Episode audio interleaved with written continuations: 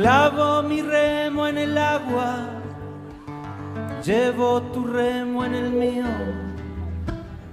Creo que he visto una luz al otro lado del río. Bueno. amigos, tengan muy buenos días, buenas tardes o buenas noches, según donde se encuentren en el planeta en el día de hoy.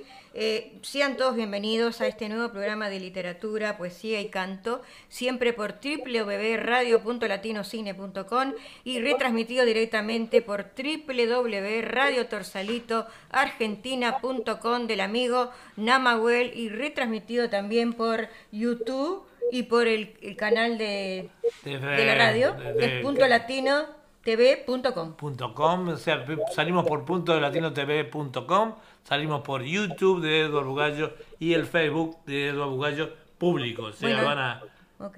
Le habla Julia Bugallo y con. Susana con Susana Di Llorio. ¿Qué tal? Buenos días. Bueno. ¿Cómo están? Estamos bien, gracias. Eh, estamos un poquito lejos, pero estamos juntos en cierta manera. Eso es lo más importante, eso es lo más importante. Una temperatura acá en cine de 17 grados, pero por allí por Sudamérica está bastante frío, la verdad que está bastante frío. La verdad que sí, ¿no? La verdad que sí. Bueno, vamos a iniciar el programa del día de hoy, si te parece, con, eh, con un canto. Vamos a iniciar entonces con un canto acá de, eh, Emilio Porley. Emilio Porley. Es un cantautor, este, residente acá uruguayo, residente acá en cine y integrante del grupo literario Palabra. Y la página que nos entrega es Sin amor ni Destino. Bueno, vamos con Emilio entonces.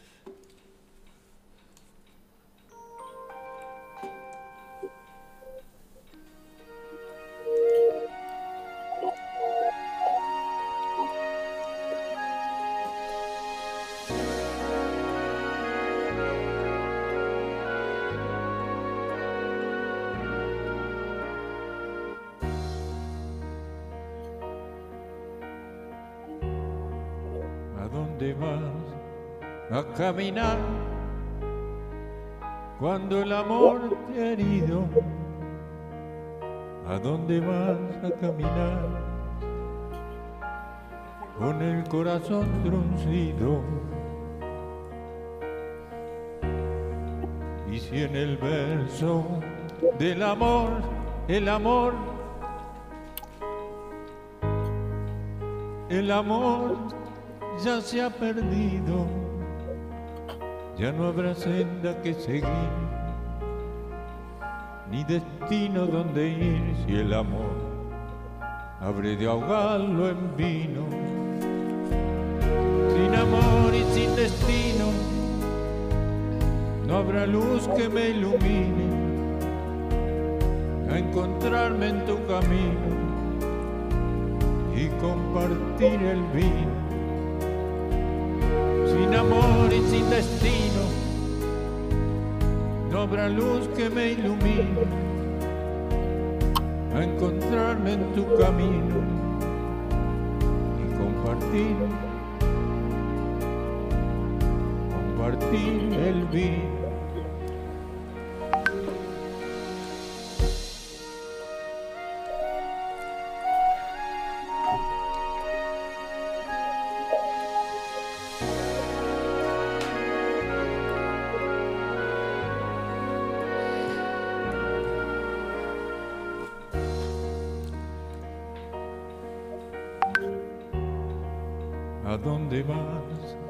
A caminar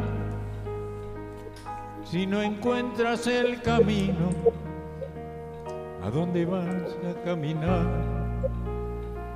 si solo hallaste el vino? Y si en el verbo del amor es un ruido. El vino es el camino, ya no habrá senda que seguir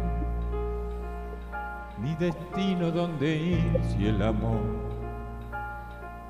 habré de ahogarlo en vino.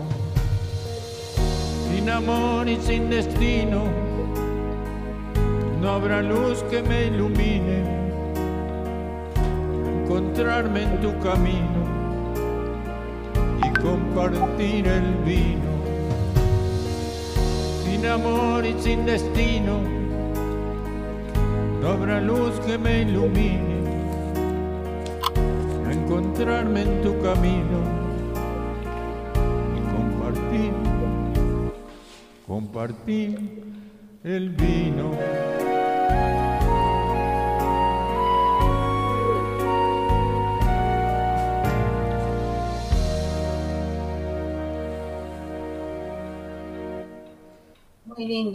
La canción de Emilio, un poco triste, ¿verdad? Es un poquito triste, sí. Bueno, Eh, no se olviden que Emilio es este es eh, cantautor, ¿verdad? Sí, y también poeta, Y todos- ¿no? Y escritor. sí, bueno, muchas gracias Emilio por compartir en nuestro programa. Y ahora siguiendo con el mismo, vamos a un recitado, si te parece, de eh, Luis Licidini, eh, que es este asesor cultural del Abono, ciudadano ilustre de la Valleja Minas, de- escritor es de Uruguay, escritor y poeta, ¿no? Y con su poema Aguas Profundas. Se siente un pequeño, eh, no es un ruido, es del, bueno, no sé Susana si vos lo sentís. ¿No será de ella que tiene No. el parlante prendido? No, es por, vos no tenés el parlante prendido, ¿no? Yo, Sí. ¿qué ruido sentís?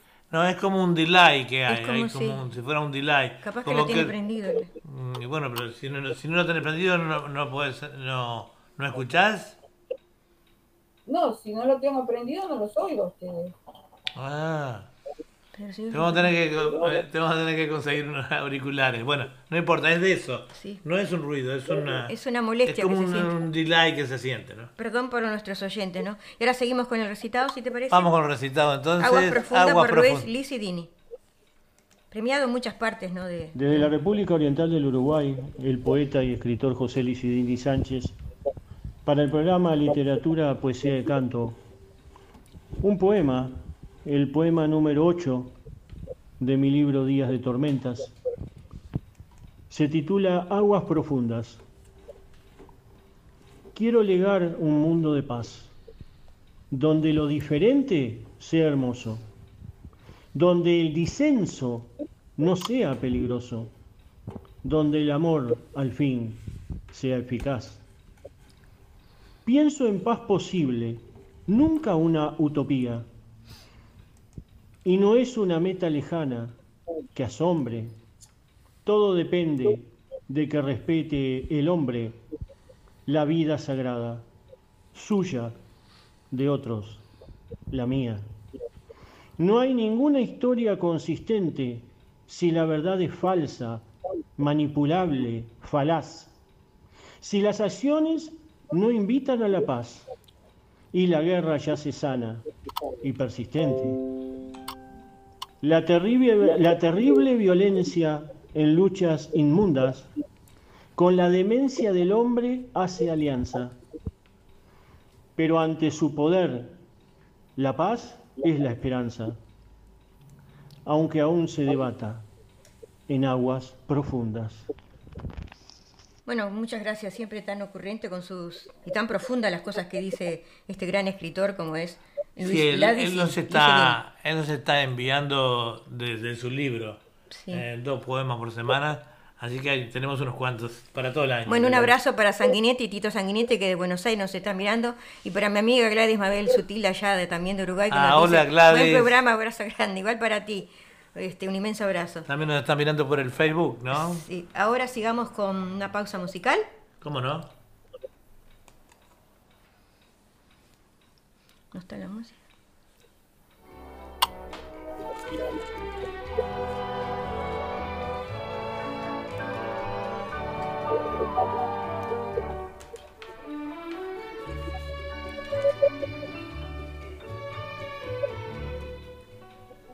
Bueno, y seguimos con nuestro programa en el día de hoy, eh, un día 13 de, de agosto, ¿no? Hay que tener mucho cuidado con viernes 13, como dicen. Este, vamos a hablar un poquito de, eh, del poeta, despedida del poeta Guillermo Sucre, Fulgor de Venezuela, dice. Este, esta nota está escrita por Damián Paredes y salió ahora el 8 de agosto de, de este año. Dice, la madrugada del pasado 22 de julio en Caracas falleció con 88 años Guillermo Sucre, autor de varios poemarios y libros de ensayo, ocasionalmente traductor de poetas de lengua inglesa y francesa, autologador y profesor universitario, fue un referente durante más de medio siglo en la cultura hispanoamericana. Desde la época del grupo Canta Claro, animador y participante de revistas y grupos de su juventud, como Sardío junto a Rodolfo Izaguirre, Adriano González León, Salvador Garmendia, Elisa Lerner y Luis García Morales, y que contó además con colaboraciones de Alejo Carpentier y Otavo Paz. Zona Franca e Imagen, quincenario de arte, literatura e información cultural, de la cual fue director. Sucre publicó su primer artículo, relectura de Rubén Darío, en la célebre revista de Occidente. Más adelante publicaría poesías y artículos en las que no menos célebres Plural y Vuelta, de las cuales fue, a la sazón, fundador y Letras Libres, y también pequeñas columnas y artículos en el suplemento literario del diario local La República, desde donde planteó que, al modo del Estado mexicano, con el Fondo de Cultura Económica, debería haber un proyecto cultural de similar índole, una editorial patrocinada impulsada desde el Estado. Cuando finalmente surgiera Monte Ávilas Editores en 1968, Sucre sería, algún tiempo después, por un par de años su director literario.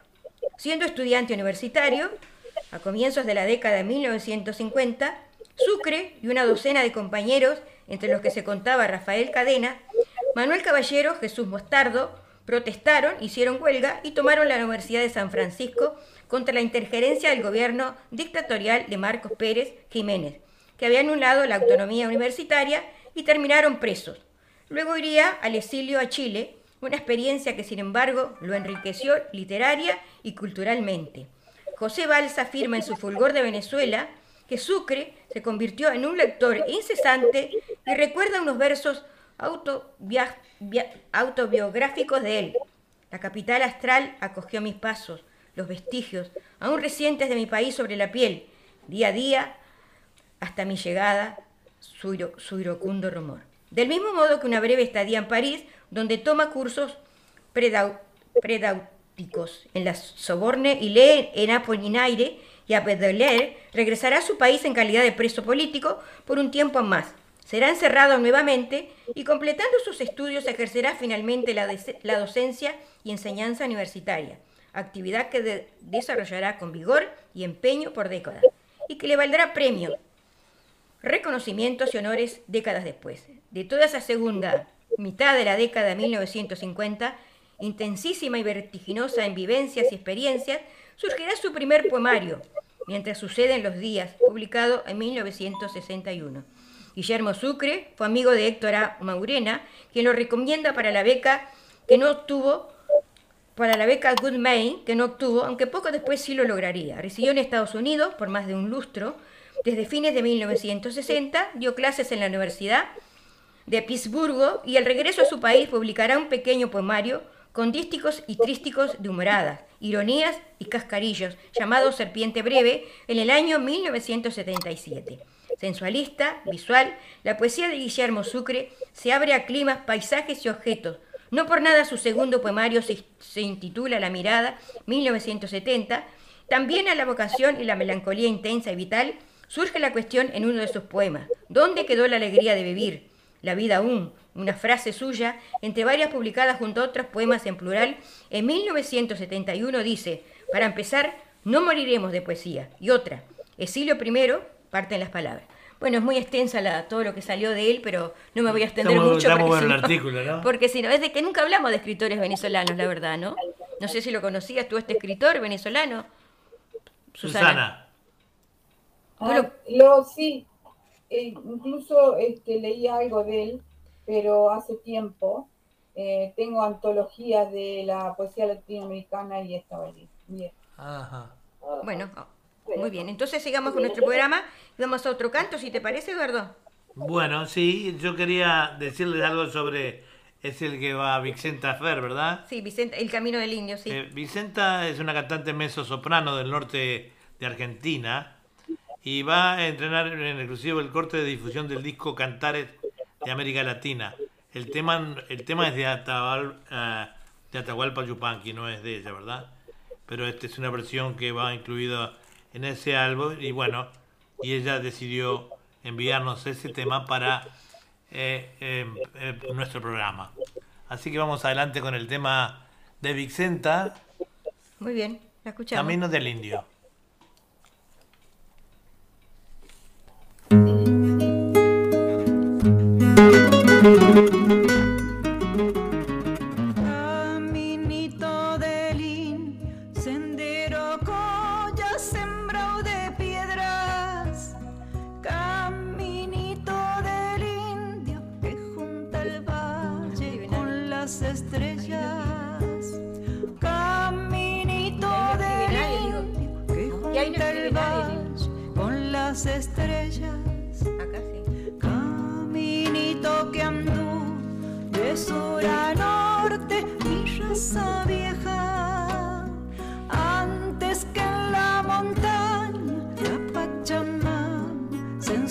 Ensombreciera.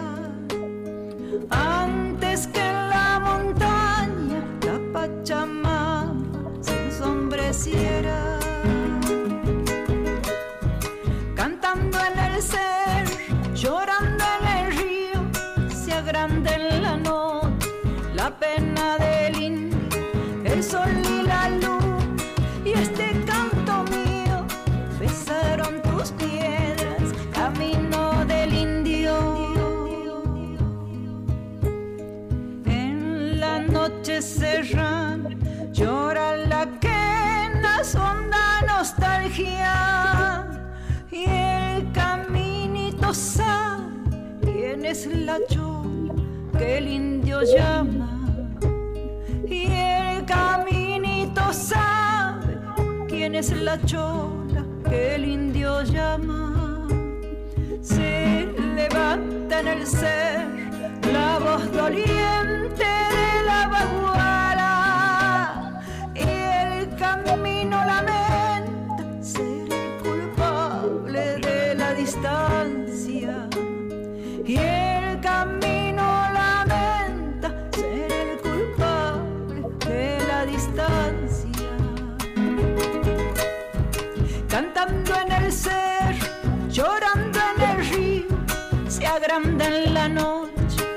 pena del indio, el sol y la luna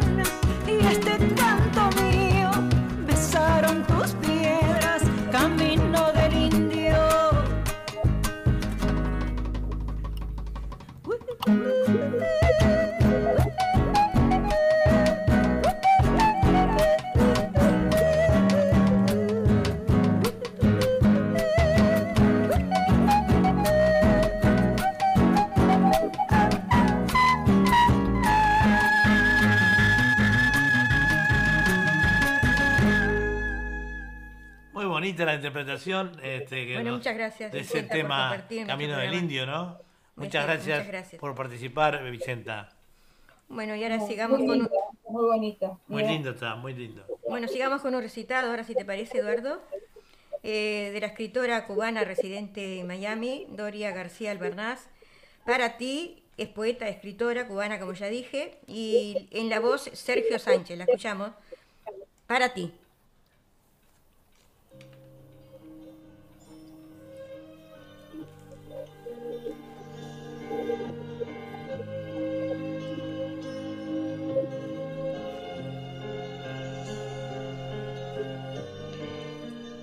Soy la cortesana del humilde verso. Le pongo voz a mi sombra para callar el ruido del silencio. Sobre la hierba fresca del camino encontré tus huellas.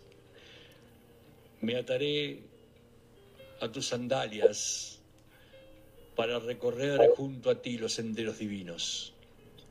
En la menuda del sol, en la médula del sol, escribí tu nombre y mi alma se llenó de luz y gloria.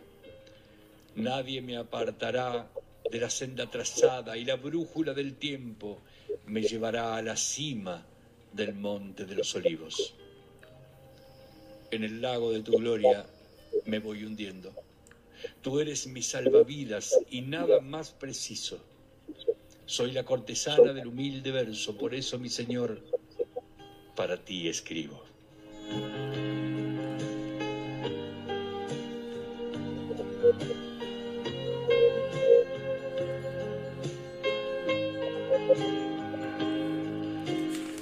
Bueno, gracias este Doria por compartir esta poesía con, nosotros.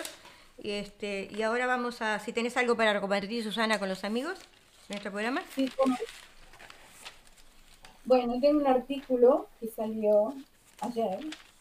Dice, hallazgo impacta y cambia historia del idioma español.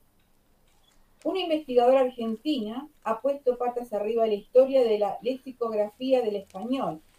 Después de un llamativo hallazgo y un intenso análisis documental, Cynthia Hamlin afirma que el primer diccionario en castellano no es el que hizo Antonio de Nebrija hacia 1494-1495, sino que el pionero fue el humanista Alfonso de Palencia.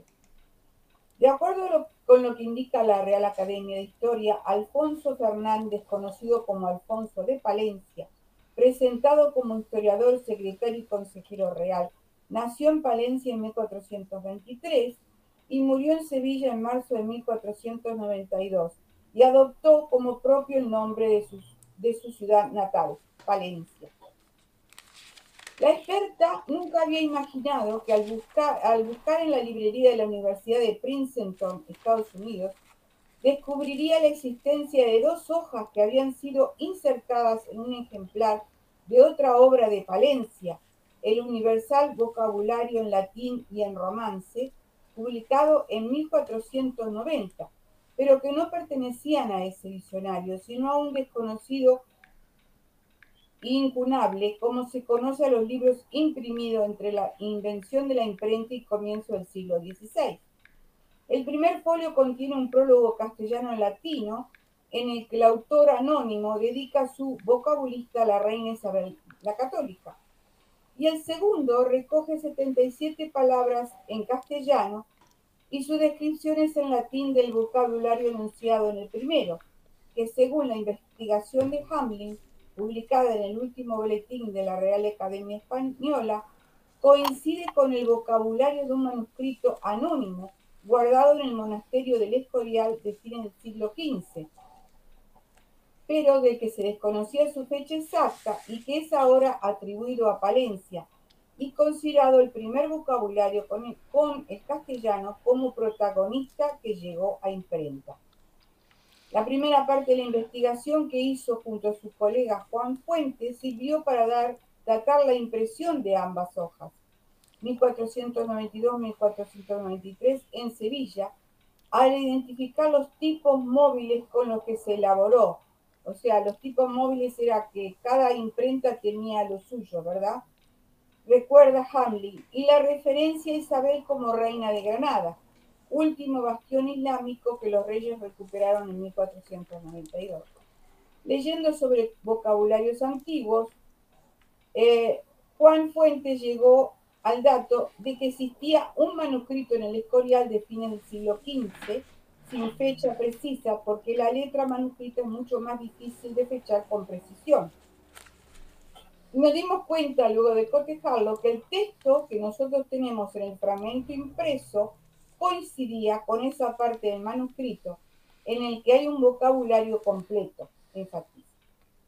Y la segunda parte fue la identificación del autor, un trabajo mucho más largo centrado en el cotejo de fuentes lexicográficas, incluyendo además del manuscrito del Escorial el universal vocabulario, que es el diccionario latín que el mismo Palencia publicó en 1490.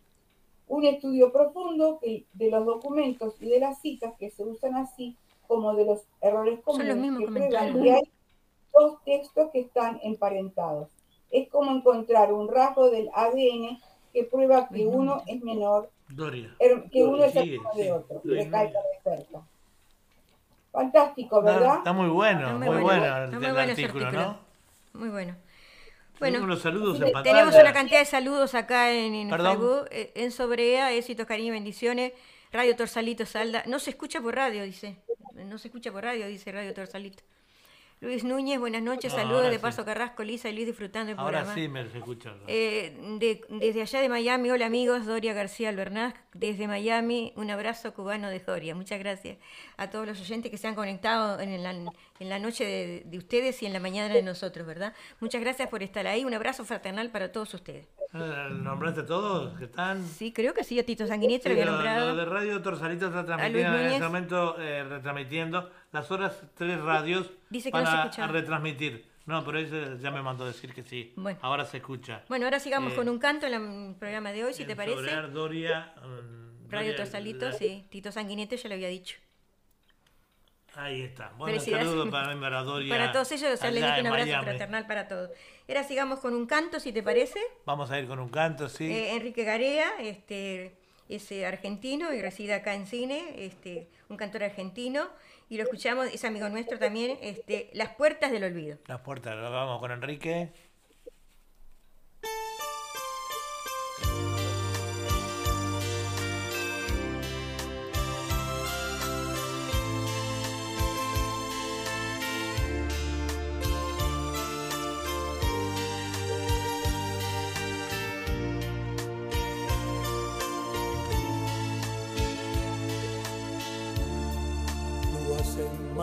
Hablar de mí.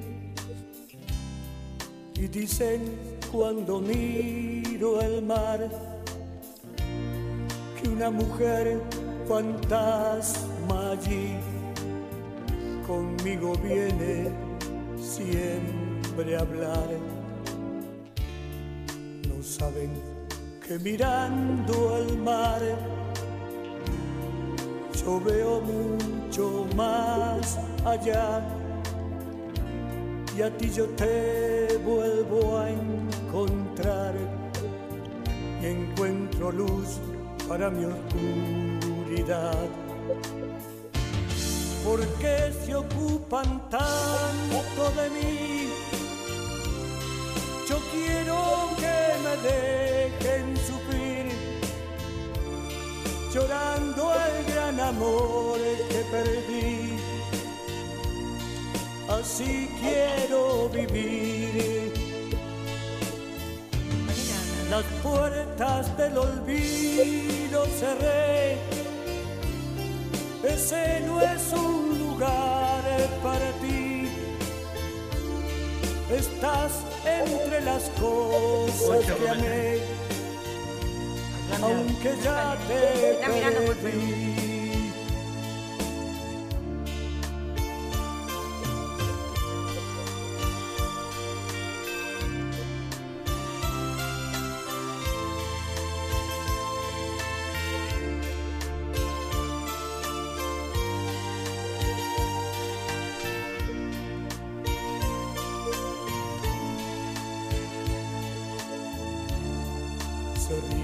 Cuando hablan de mí, porque yo creo en el amor y dicen que ya enloquecí, que estoy muriendo de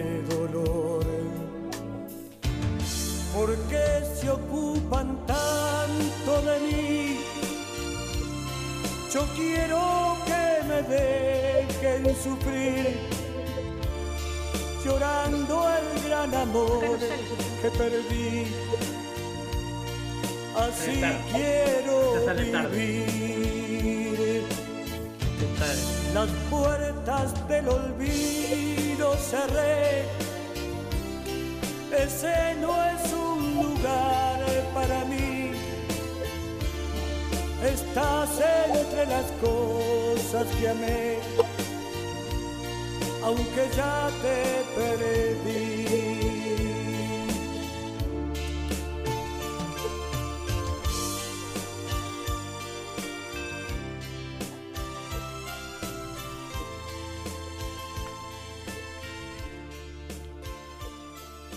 Esta radio Punto Latino Sydney, transmitiendo en vivo y en directo para todo el mundo a través de nuestra emisora Radio Torsalito. Y este programa también va a ser eh, retransmitido por demás emisoras de la cadena más tarde.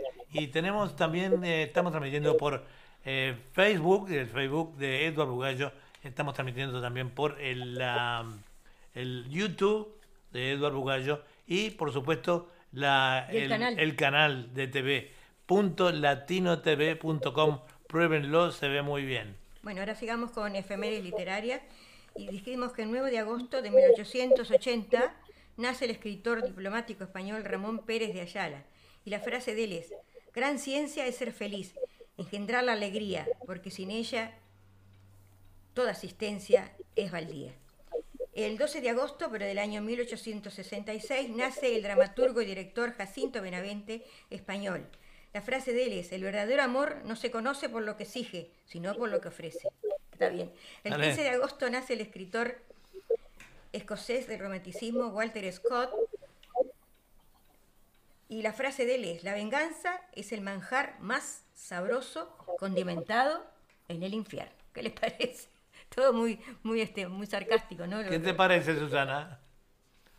Sarcástico. bueno, dice, ahora sigamos con otra, dice, una nota que salió también, es, es escrita por Pablo Montanaro, dice, las mujeres que escriben poemas y toman té un libro que reúne a más de 60 textos de escritoras latinoamericanas, entre ellas tres poetas neuquinas, en las que el té es la protagonista. Qué cosa tan interesante, ¿no? Este... ¿Cómo? ¿Cómo? ¿Se te perdió el artículo? Sí, me perdió el artículo. Ahora sigamos con un recitado, si te parece. Bueno, dale, dale. Tito Sanguinetti. Lugar Vacío, es de las Marianas, Argentina, es cantautor, poeta, escritor, bailarín, artesano, profesor de danza y su tema es Lugar Vacío para todos nosotros. Vamos con Don Tito entonces.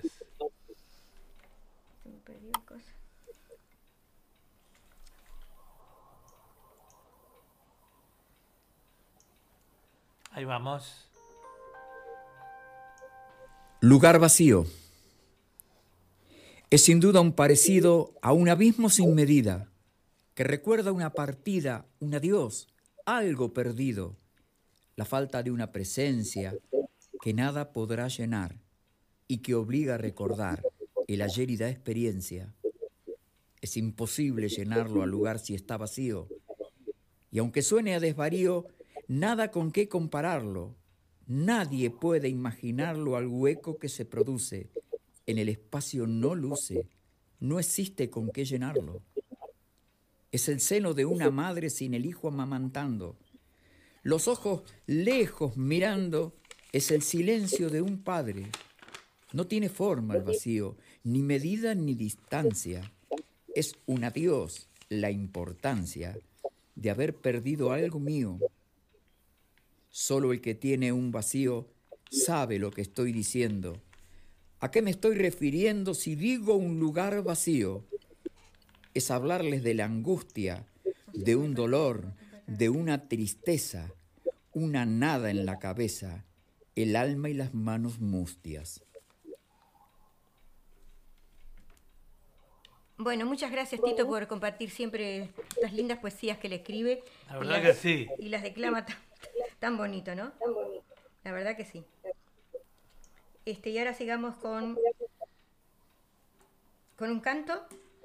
Seguimos con un canto, bueno. Ese, si no me equivoco, es un canto de... Es de Núñez. Sí, eh, voy a decir, es un cantautor uruguayo, Luis Núñez. Este, es cantautor y sus comienzos data de 1986.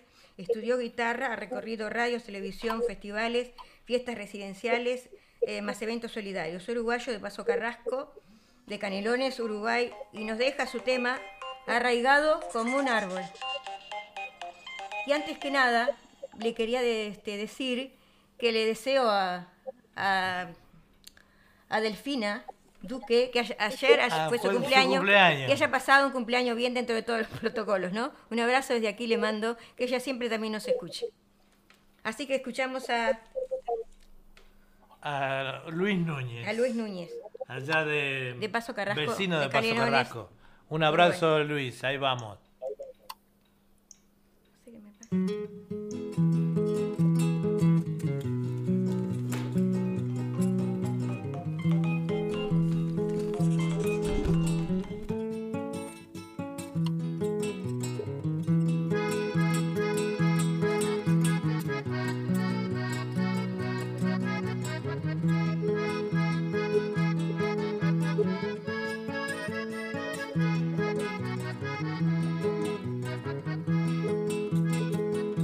La polca despertó en una tarde de invierno, mirando el cielo gris con grapamier y mis sueños, mirando por la ventana mi barrio triste y lo quiero, como no voy a querer algo que llevo en el pecho. Esperando lo que ayer, lo que siempre prometieron, algún día llegará, porque ese es nuestro anhelo.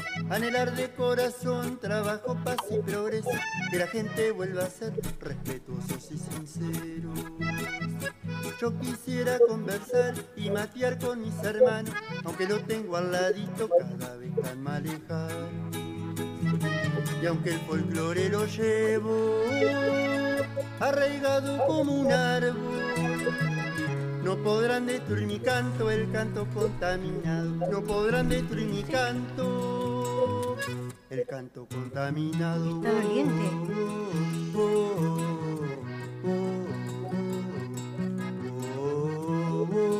¿Por mí?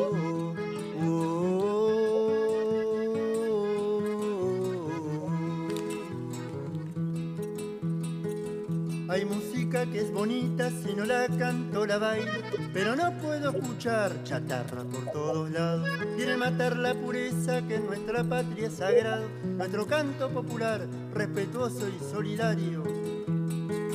Y aunque todo ha cambiado y vivamos globalizados, no podremos aceptar que maten lo que está sano. Y contento ya me voy con la polquita sencilla, si no la canto parado, la canto en una silla. Y aunque el folclore lo llevo arraigado como un árbol, no podrán destruir mi canto, el canto contaminado. No podrán destruir mi canto, el canto contaminado. No podrán destruir mi canto, el canto contaminado. No podrán destruir mi canto, el canto contaminado. Bueno, muchas gracias Luis por estar compartiendo nuestro programa, como también ayer estuvo compartiendo contigo tu programa Sí. Fantasía Musical. Este, esperemos que seguimos compartiendo tu, No está enviando sus tus temas eh, a la radio, Es así cantautor, ya lo dije, ¿no? va a estar en varios programas. ¿Qué te pareció, nuestros. Susana? Sí, me gustó mucho, la verdad que sí. Bueno, ahora sigamos con lo que estaba leyendo yo, en las, las damas que se encuentran los- para tomar té y la poesía, ¿no? Encuentren sentido a este té, a estas velas violetas para que vivas. No soñemos, escribió la poeta neuquina Karina Rita Medina en uno de los 64 poemas que conforman el libro Camelia, Mujeres que toman té, que reúne textos de 49 escritoras latinoamericanas referidas a la efusión surgida hace más de 5.000 años en China. El libro se presentará este sábado a las 16 por el canal del YouTube del Ministerio de las Culturas de Neuquén con la participación de las autoras. Esta antología comenzó a gestarse cuando la poeta neuquina Aesa Raba, directora de Tanta Ceniza, conoció un posteo de Facebook de Marisa Negri, escritora, sommelier de té y autora del libro Cazú, con el que plasmó su recorrido por el universo de esta bebida. Marisa estaba buscando poemas sobre el té, al que yo respondí con dos poemas y a partir del cual se generó un intercambio en el que le dije lo que estaba haciendo podría convertirse en una antología. Explicó Raba a Neuquén. A partir de ese momento coincidieron que era posible hacer una antología a partir de las autoras que tenían vista negri y las que podía sumar la editora y escritora neuquina. Raba confesó que su relación con el té era casi nula, hasta que empezó a trabajar en el libro. Eso da cuenta de la maravillosa transformación que genera la escritura y el hacer colectivo. Aclaró y agregó, ahora mi relación con el té, en el presente, es un vínculo creciente que me conecta con el aroma, con el sabor y sobre todo con mi voz y la voz de otras. Y citó un poema de Negri, creciente de, la gran taza del mundo. Este arroyito infuso viene hacia nosotras. Agregó que a Negri le encantó la idea de concretar este libro porque uno de los caminos que había empezado a recorrer era la relación del té con las mujeres de su familia. Desde la contratapa, Malena Gispaki, licenciada en letras, periodista y practicante de la ceremonia del té japonesa, conocida como Yado o Yashonu, sostiene que se trata de un libro de poemas de té, pero es especialmente un libro acerca de mujeres que toman el té. Y ese universo, quizá, está asociado a lo femenino en relación al cuidado, la delicadeza, la dedicación. Tomar el té, pero también prepararlo para una, para otros, escribió en el prólogo, sobre el aporte que hace en la obra Raba, describió que ella habla de cómo los poemas del libro recorren distintos caminos del té, esas ceremonias más íntimas, familiares.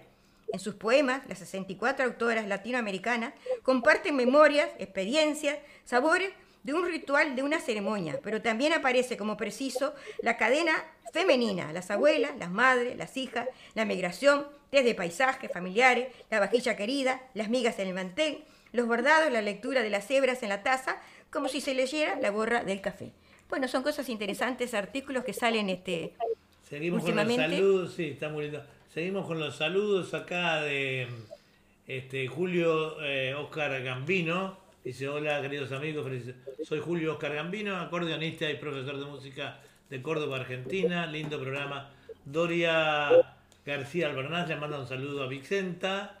No, hemos sentido nada de Vicenta, ¿eh? no, se ve que no está conectada. Y Teresa Piña eh, lindo programa, dice felicitaciones. Bueno, muchas gracias y un abrazo para ti también. Bueno, y sigamos con la pausa musical y continuamos con nuestro programa. Bueno.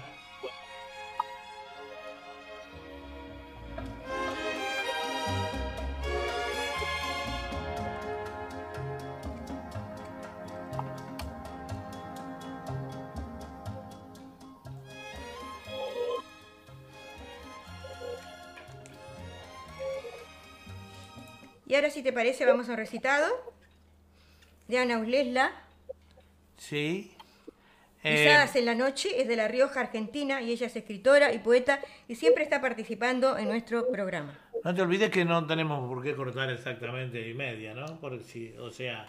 No, pero el programa está hecho para una hora, como siempre lo, sí, pero, lo organizo yo, ¿no? Sí, pero... Para que esté una hora, sin pasarnos de... Digo, pero no sé Hoy no hay, pero otros días puede haber. Bueno, sigamos con nuestro programa. Ana Uslesla, Pisadas en la Noche.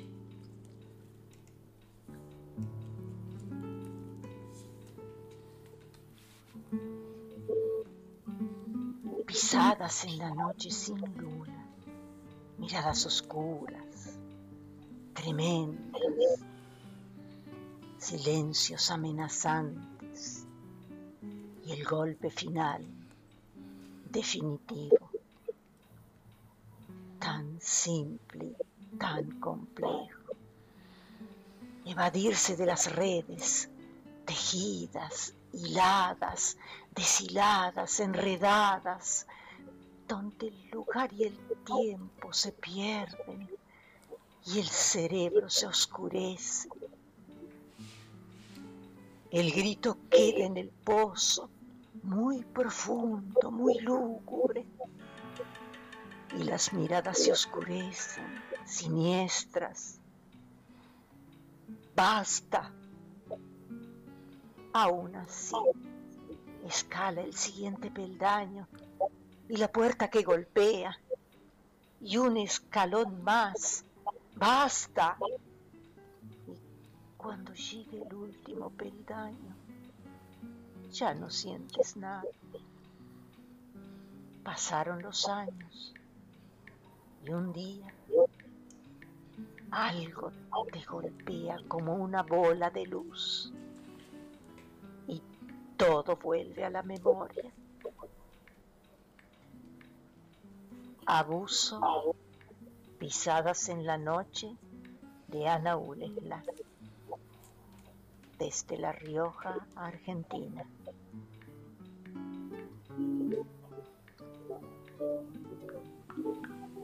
Gracias. Gracias, Ana, por siempre estar compartiendo nuestro programa. Vamos a una pausa musical y después continuamos con nuestro programa. Bueno.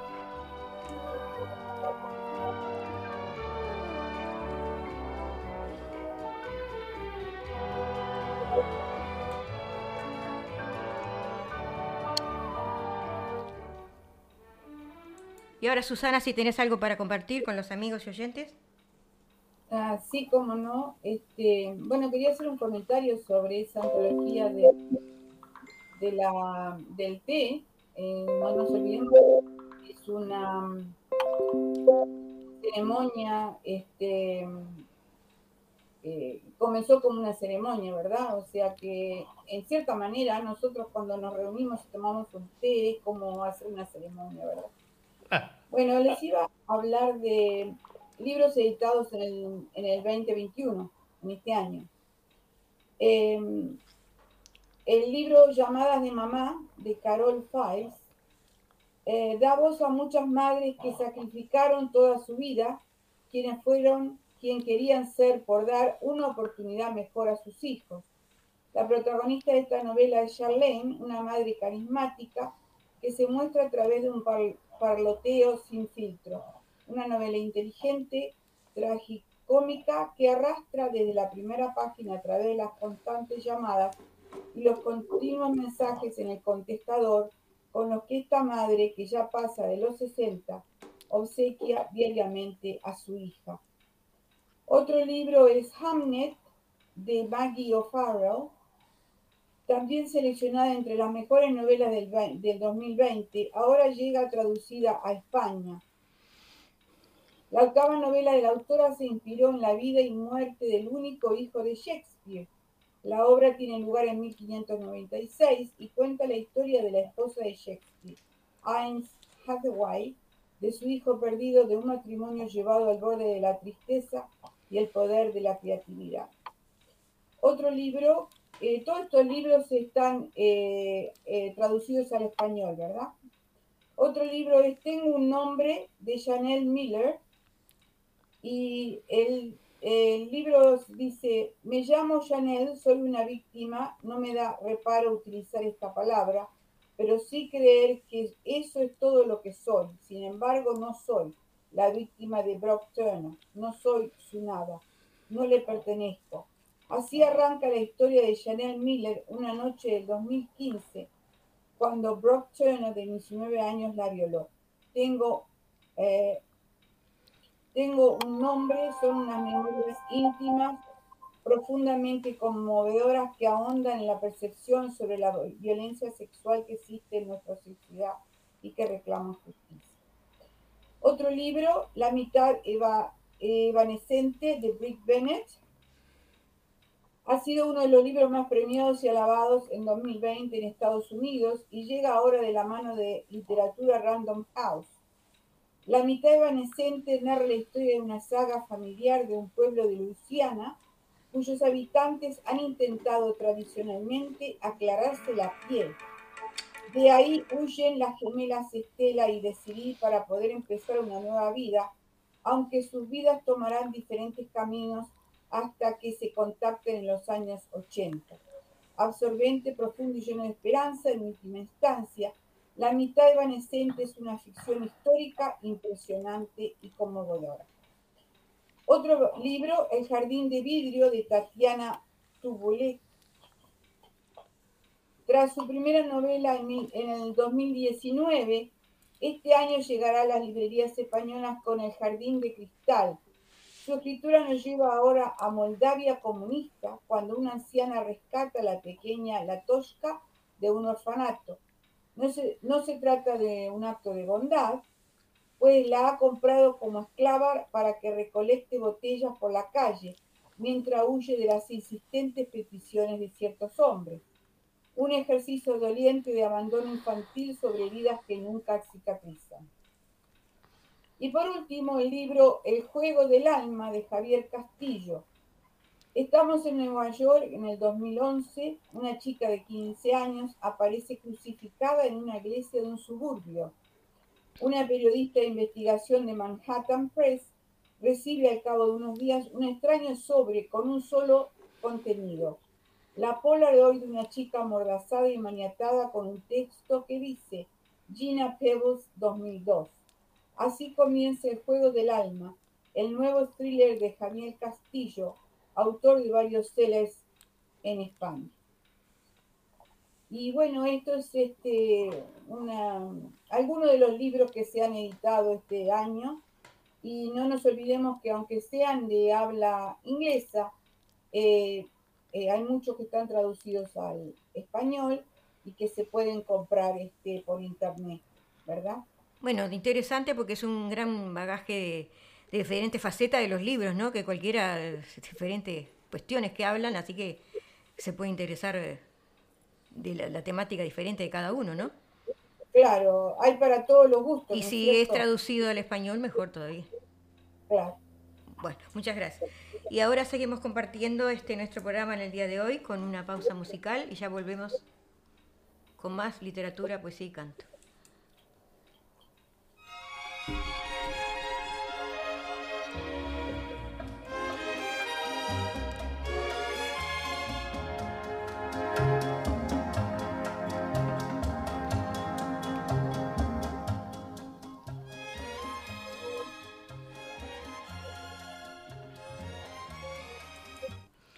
Y ahora, si te parece, vamos a, un, a una, una poesía, un recitado. Vamos a un recitado primero, si querés. Y, eh, eh, teníamos primero, eh, habíamos, el último era Pisadas en la Noche. Es un canto que viene ahora, ¿no? No, un recitado de Doria García Lever, no ese es el último. Hoy más que nunca. Sí, ese es, ese es, un canto. Entonces, ¿Vamos al canto primero o a la poesía? Como quieras tú. Bueno, como quieras. El último es la poesía. Sí, la poesía de Doria Entonces García. vamos al canto. Al canto. Rodrigo Pequeño, hoy más que nunca, es un este, cantautor de, Salta, Argentina, y lo escuchamos con toda nuestra atención. Muy bien.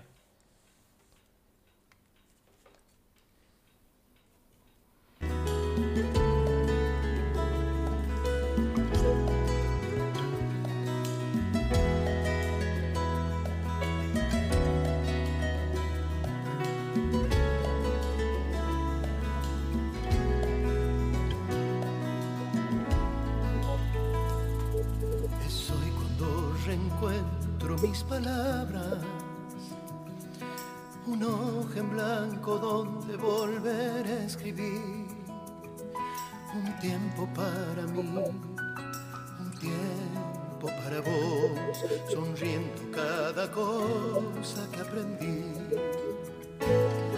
Es hoy donde me encuentro con más ganas, un viento de alegrías en mi corazón renace en mí la fuerza interior.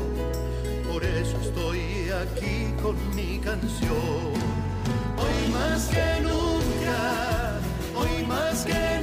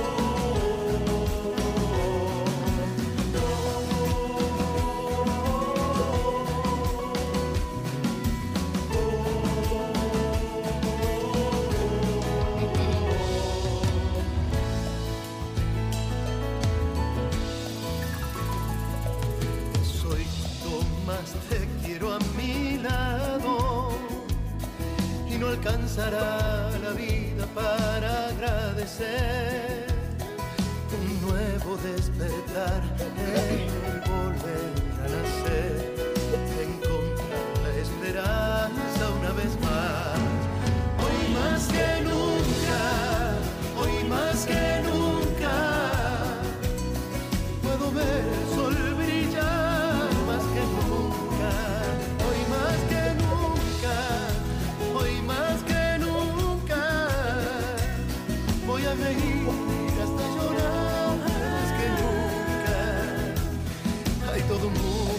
para mí,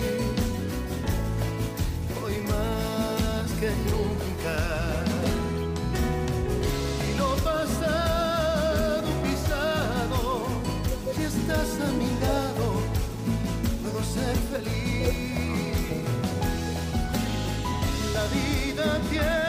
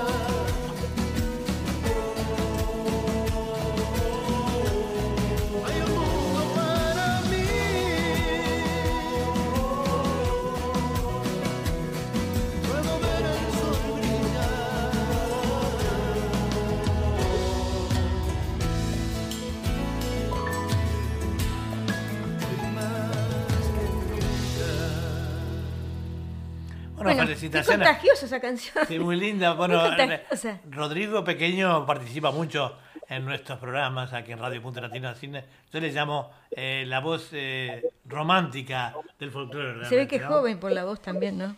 Muy, muy, Sí, muy es bueno. joven, es joven, sí. No bueno, sé, y ahora si te parece vamos a un recitado de Doria García Albernaz, Albernaz, perdón, aprendí, ya llegando al final de nuestro programa, ¿no? Ya dijimos que es cubana Hola, y reside en Miami. todos. ¿Cómo? Aquí estoy de nuevo ante ustedes. Muchos amigos me han pedido que por qué no hago video de mis poesías y se los presento a todos.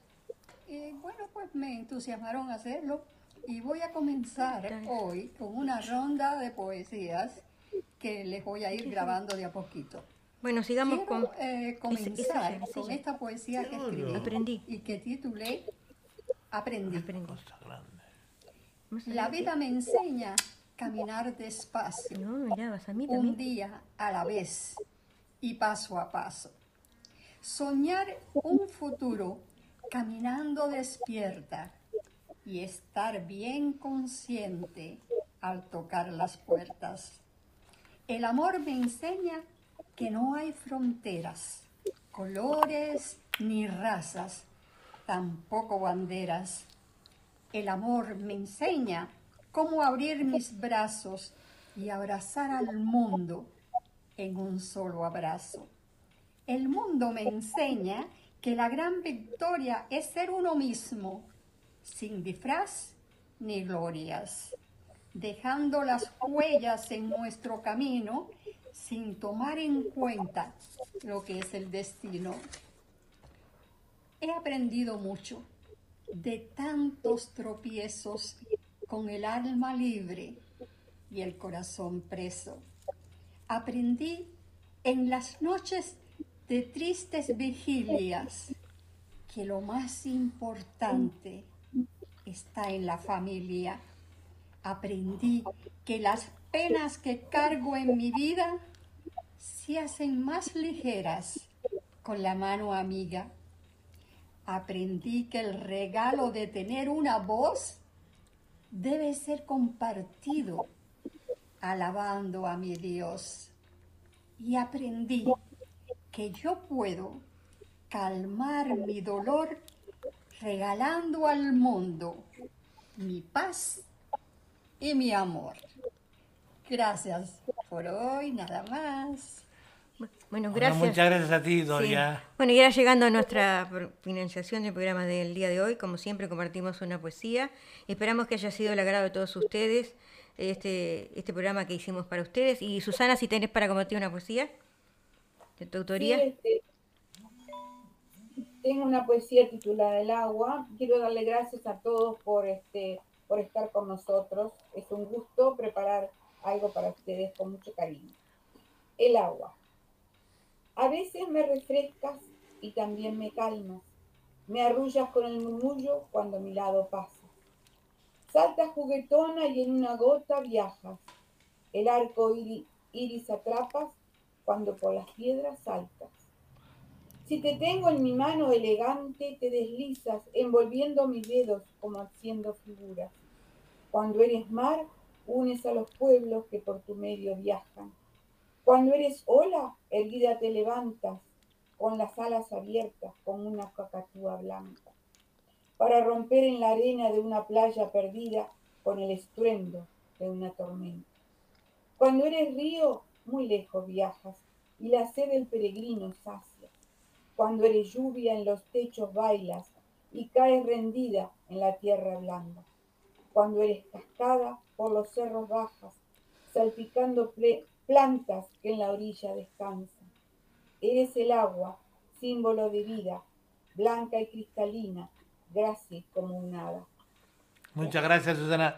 ¿No te la cono- ¿Es de alguno de tus libros? No. Sí, es de mi libro Cuando. Ah, mira, muy bonita. ¿eh? Bueno, ahora este, yo comparto la mía que dice Subiendo la escalera, finalizando nuestro programa en el día de hoy, dice, en la escalera perdida, en un peldaño escondido, se apretujan las nostalgias de tiempos viejos pasados. Lentamente la subimos, como buscando el aroma, la vida, las sensaciones de todo lo que ahí guardamos. lo que no sabíamos o creíamos que si estábamos acertados. De pibe también lloramos de tristeza, de alegría. Muchas tantas nos revelamos por la juventud inexperta. Así escalamos la escalera, la escalera de la vida. Cada escalón al subir nos enseñaba algo nuevo. ¿Cuántas veces bajamos cuando algo nos sería? No sería. No queríamos subir, no queríamos subir más porque adelante venía la madurez, la razón y aquel pantalón largo. No queríamos crecer, dejar de ser inocentes. Teníamos recelo de esa escalera secreta, secreta para nosotros, pero llega con el tiempo la experiencia, la sabiduría. Hoy he recorrido peldaños y más peldaños. Me he caído y he levantado. He querido y no me han querido. He lastimado, me han herido. Pero una cosa he aprendido. Todo pasa por algo. Y nadie es dueño absoluto de los secretos del alma. Por eso guardo tan alto en este escalón, bien guardado. Es como un gran tesoro de sentimientos profundos. No quisiera mostrarlo. Cada uno va diciendo lo vivido, lo soñado.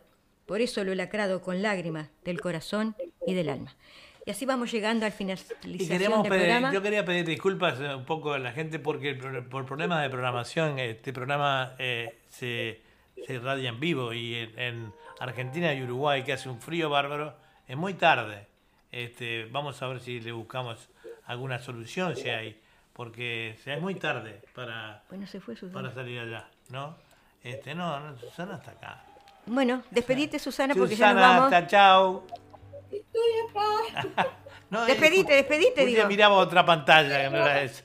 Eh, eh, muchas gracias por estar con nosotros. Me gustó mucho tu poesía, Julián, muy Bueno, linda. Muchas gracias. Y tienes razón, todo pasa por, todo tiene su razón, ¿verdad? Muy linda. Bueno, Este, bueno, será hasta la semana que viene. Hasta la cariño. semana que Cuídense, viene. cuídense amigos, cuando sientan esta música, saben que a mí nosotros, vacúnense amigos, cuídense mucho, cuiden las distancias, higienícense las manos, mucho protocolo, chau chau, abrazos, Chao, chao. gracias. Chao.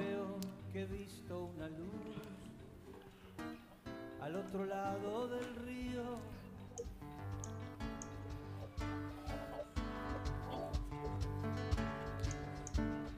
El día le irá pudiendo poco a poco al frío.